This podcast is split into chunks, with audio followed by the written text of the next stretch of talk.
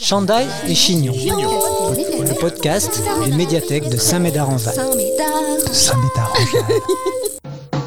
Depuis quelques mois, un chantier archéologique se tient en plein centre-ville, au milieu de la circulation perturbée et à quelques pas seulement de la bibliothèque municipale. Hélène Réveillas, archéo-anthropologue, est responsable des opérations de ce chantier archéologique. Hélène aime les voyages, les chats et les romans policiers. Elle n'aime pas les pilleurs de tombes et les concombres. Elle nous parle de son métier. Avant de l'écouter, voici une annonce de notre partenaire et sponsor. Boomer, le premier jeu de société où tu peux saloper la planète en t'amusant comme un petit fou. Épuise les ressources naturelles de notre planète et mets un maximum de gaz à effet de serre. Tu peux aussi vider les nappes phréatiques et assécher les rivières pour remplir des méga bassines et refroidir les centrales nucléaires. Tu pourras provoquer les plus grandes sécheresses, inondations, famines, virus, tout ça en t'enrichissant, c'est trop chouette. Boomer, le jeu préféré de toute une génération. Boo, boo, boomer.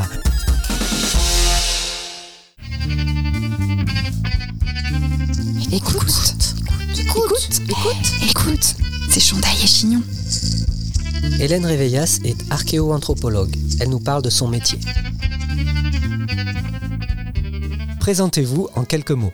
Je m'appelle Hélène Réveillas, je suis archéo-anthropologue au Centre archéologie préventive de Bordeaux Métropole. Comment devient-on archéologue? Il y a plusieurs voies pour devenir archéologue. Si on veut devenir archéologue et se spécialiser dans une période, par exemple, on va faire euh, plutôt des études d'histoire de l'art et d'archéologie ou d'histoire et d'archéologie. Ensuite, on va pouvoir travailler sur l'Antiquité, le Moyen Âge, l'époque moderne. Et après, il y a d'autres spécialités qui existent, comme la mienne, l'archéoanthropologie, où là, on peut faire un parcours un peu différent et faire biologie-géologie, et ensuite se spécialiser en archéoanthropologie ou en anth- anthropologie biologique, c'est-à-dire étudier les restes humains euh, vraiment très anciens, comme Lucie, par exemple, ou alors faire, euh, comme je fais, donc de l'archéoanthropologie, où on parle aussi d'archéothanatologie, tout ce qui va tourner autour de la mort, en fait. C'est quoi de l'archéologie préventive? L'archéologie préventive, en fait, c'est une des deux archéologies qu'il y a en France. Donc, on a l'archéologie préventive et l'archéologie programmée. L'archéologie préventive, en fait, elle intervient en amont des travaux d'aménagement du territoire. Si vous avez un aménageur qui veut construire un parking souterrain ou euh, quelqu'un qui veut construire un- une maison, ou dans notre cas, les travaux du bus express ici à Saint-Médard-en-Jalles, on va avoir, dans le cas où des vestiges seraient susceptibles d'être détruits par cet aménagement, ce qu'on appelle des fouilles d'archéologie préventive. Et ça se différencie de l'archéologie programmée, qui elle intervient plutôt dans un cadre de recherche et qui est souvent menée par des archéologues universitaires ou du CNRS, mais qui peuvent aussi appartenir à des structures préventives. Ces fouilles-là, programmées, elles ont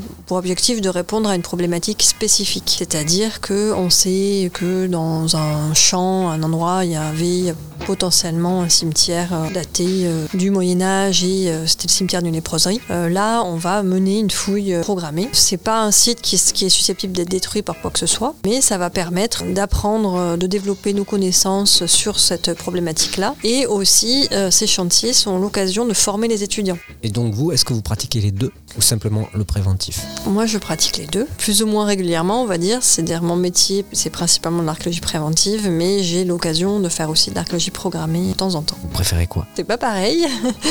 Disons que l'archéologie programmée, on a moins cette contrainte de temps. On est plus tranquille pour développer euh, les problématiques et, euh, et se poser quelque part pour réfléchir euh, et comprendre un petit peu mieux ce qui se passe. Et il y a l'aspect formation aussi qui est sympathique. Mais c'est vrai que l'archéologie préventive, c'est aussi un challenge intellectuellement et euh, techniquement, etc. Donc c'est aussi euh, très intéressant de- des deux côtés.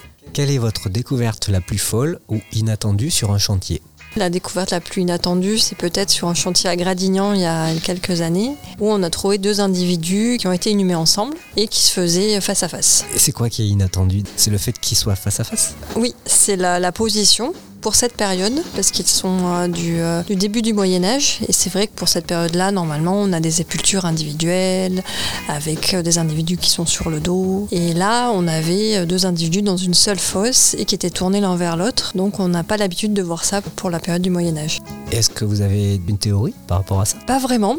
en fait, on ne sait pas trop pourquoi. Alors, s'ils ont été inhumés ensemble, c'est qu'ils sont morts en même temps. Après, on peut, on peut pas savoir s'ils sont morts parce qu'ils ont été victimes d'une épidémie ou alors s'ils ont mangé des champignons et qu'ils se sont empoisonnés eux-mêmes. On n'a pas vraiment de- d'explication hein, par rapport à ça pour le moment. Que se passe-t-il pour le chantier lui-même, mais aussi pour les éventuels objets découverts lorsque les fouilles s'arrêtent et que les archéologues quittent les lieux? Quand on fait un chantier d'archéologie préventive, une fois que les archéologues ont fini, euh, les, les aménageurs, donc c'est-à-dire ceux qui sont à l'origine du projet, vont pouvoir intervenir et construire euh, et faire leurs travaux. Nous, on, a fini et tout ce qu'on a prélevé sur le terrain, on le rapatrie dans notre centre archéologique où on va mener les études, donc euh, étudier la céramique, les ossements, etc.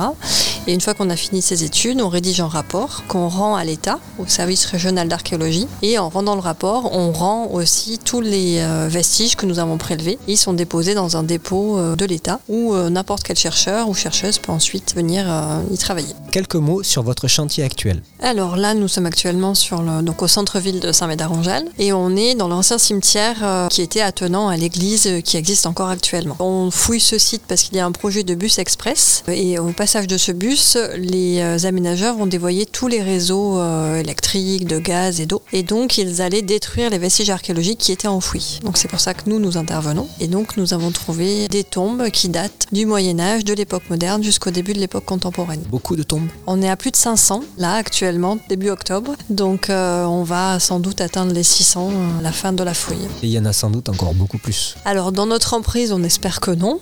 on espère qu'on aura le temps de toutes les traiter. Après, effectivement, il y a des les espaces où nous, nous, on n'a pas pu aller investiguer. Il y a sans doute encore des tombes en place. En visitant le chantier il m'a semblé que c'était très féminin au niveau du personnel. Est-ce que c'est habituel? Alors, ce n'est pas forcément habituel, mais c'est vrai que c'est quelque chose qu'on constate euh, de plus en plus. Mais on le constate aussi au niveau de la formation. Master, euh, par exemple, d'anthropologie biologique euh, de l'année dernière, en Master 1, il n'y avait qu'un garçon pour, je crois, euh, 20 filles. Donc euh, voilà, c'est une évolution. Je ne sais pas à quoi c'est dû. Et on le retrouve sur les chantiers. Voilà, tout à fait.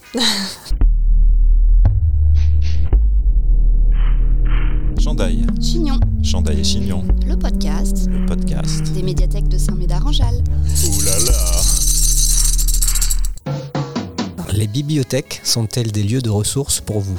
Alors oui, complètement, parce que quand on passe à la phase étude, justement, on a besoin d'aller dans la bibliothèque et faire ce qu'on appelle de la bibliographie, donc c'est-à-dire euh, consulter tous les anciens rapports qui ont pu être faits sur des sites similaires et également euh, se renseigner sur l'histoire de la commune ou du territoire sur lequel nous on travaille. Donc on a vraiment un temps en bibliothèque qui est assez important. Et vous arrive-t-il de travailler avec des bibliothèques? Sont-elles des lieux indiqués, adaptés pour participer à la vulgarisation ou à la médiation des travaux archéologiques Je pense pas que ce soit déjà arrivé pour le moment, mais euh, ce serait tout à fait pertinent puisque euh, on a besoin de- des données euh, qui sont conservées dans la bibliothèque pour nous faire notre travail. Donc il y aurait effectivement de quoi faire des échanges et, et présenter nos résultats. Oui, tout à fait. Est-ce qu'il y a des bibliothèques particulières qui sont identifiées par les archéologues en France comme des lieux de ressources très importants? Oui, alors il y a forcément la BNF à Paris, la Bibliothèque nationale de France, où là, effectivement, on va avoir euh, des ressources qui ne sont pas conservées ailleurs, puisqu'on va quasiment tout avoir là-bas. Mais sinon, euh, dans, les régions, on va aussi avoir nos propres euh, bibliothèques, et surtout dans les universités, en fait. L'Université de Bordeaux et l'Université Bordeaux-Montaigne, on va avoir des bibliothèques spécialisées en archéologie. Dans l'hypothèse où j'aurais un jardin, que dois-je faire si je découvre des traces, des vestiges du passé en donnant quelques coups de pioche? Vous devez appeler le service régional d'archéologie, un service de l'État qui dépend de elle lui-même de la DRAC, la Direction régionale des affaires culturelles, et qui elle dépend du ministère de la Culture. Donc euh, vous les appelez et ils vous indiqueront la marche à suivre. La pratique de l'archéologie est-elle la même en Europe et aux États-Unis? Pas tout à fait. En fait, c'est euh, les, les fouilles en elles-mêmes, euh, en général, ça, ça va vraiment être la même chose. À peu près travailler de la même façon, c'est-à-dire avec des engins mécaniques dans un premier temps, puis après à la main pour, euh, pour dégager les structures en elles-mêmes. C'est plus ensuite au niveau des études qu'on va pas forcément avoir les mêmes objectifs. Chaque chercheur même euh, avoir tendance à plutôt privilégier soit euh, la fiabilité d'un résultat, soit sa précision, parce qu'on peut pas forcément avoir les deux. Et donc euh, dans des pays anglo-saxons, on va plutôt privilégier la précision, alors qu'en Europe continentale, on va plutôt privilégier la fiabilité.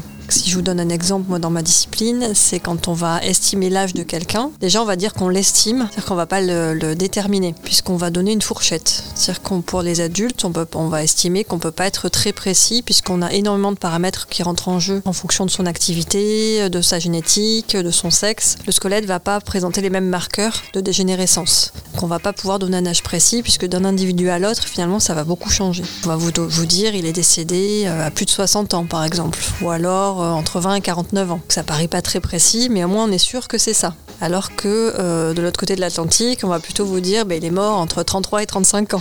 Mais on est beaucoup moins fiable. Ça va être des résultats avec 50-60% de fiabilité seulement. Alors que nous, le nôtre, on est à 95 minimum. Donc ce qui est la règle en biologie. Donc ils ne suivent pas les règles de la biologie En fait, du moment que c'est précisé, si vous voulez, c'est chaque chercheur, en fait, quand il va présenter ses résultats, déontologiquement, il faut qu'il vous présente les méthodes qu'il a employées. Il va vous dire, voilà, j'ai choisi finalement de privilégier euh, tel paramètre à tel paramètre. Donc c'est honnête, quelque part. Donc c'est juste une histoire de choix. Indiana Jones est-il un bon ambassadeur pour votre profession? Pas vraiment. Alors on va dire, pour l'excuser, qu'il a travaillé il y a longtemps. Euh, mais c'est vrai qu'on ne travaille pas du tout de cette manière-là, puisque euh, on va pas s'intéresser uniquement aux objets. En fait, on va s'intéresser à tout le contexte qu'il y a autour. C'est-à-dire qu'il euh, est extrêmement important d'enregistrer euh, les structures dans lesquelles sont conservés ces objets. Par exemple, comment est la tombe, comment est la fosse, euh, comment est le fond de cabane, de manière à pouvoir comprendre vraiment comment vivaient les habitants du passé. Chandail. Chignon. Chandail et Chignon. Le podcast. Le podcast. Des médiathèques de Saint-Médard-en-Jalles. Ouh là là Hélène Réveillas, archéoanthropologue, nous éclaire sur son métier. Elle nous apprend par exemple qu'il existe différentes approches entre les archéologues européens et américains. Elle nous dit aussi qu'en France, deux types de chantiers archéologiques peuvent être menés, les chantiers préventifs et les chantiers programmés à la fois un travail d'extérieur avec les fouilles et d'intérieur avec les études sur les fouilles, le métier d'archéologue est physiquement éprouvant, en plus bien sûr des connaissances scientifiques de rigueur. Il semble aussi que la profession n'échappe pas à une forme de précarité. Dans l'équipe d'Hélène Réveillas par exemple, plus de 50% des archéologues sont en contrat à durée déterminée, un ratio habituel sur ce type de chantier. La plupart du temps, ces sites archéologiques souffrent d'un défaut de valorisation, ceci malgré l'intérêt manifesté par les populations. Une médiation quotidienne, soit sur place avec des visites ou via Internet, pourrait satisfaire cette soif de connaissances citoyennes. Archéologue est une profession de passionné, animée par l'envie de découvrir et parfois aussi de transmettre. C'est un métier à considérer à l'heure où la recherche d'un sens dans l'activité professionnelle devient essentielle pour un nombre croissant de personnes. Semez vos envies et cultivez votre curiosité en attendant le prochain podcast des médiathèques de Saint-Médard-en-Jalles. Abonne-toi. Chandail Chandail et Chignon. C'était pas très intéressant.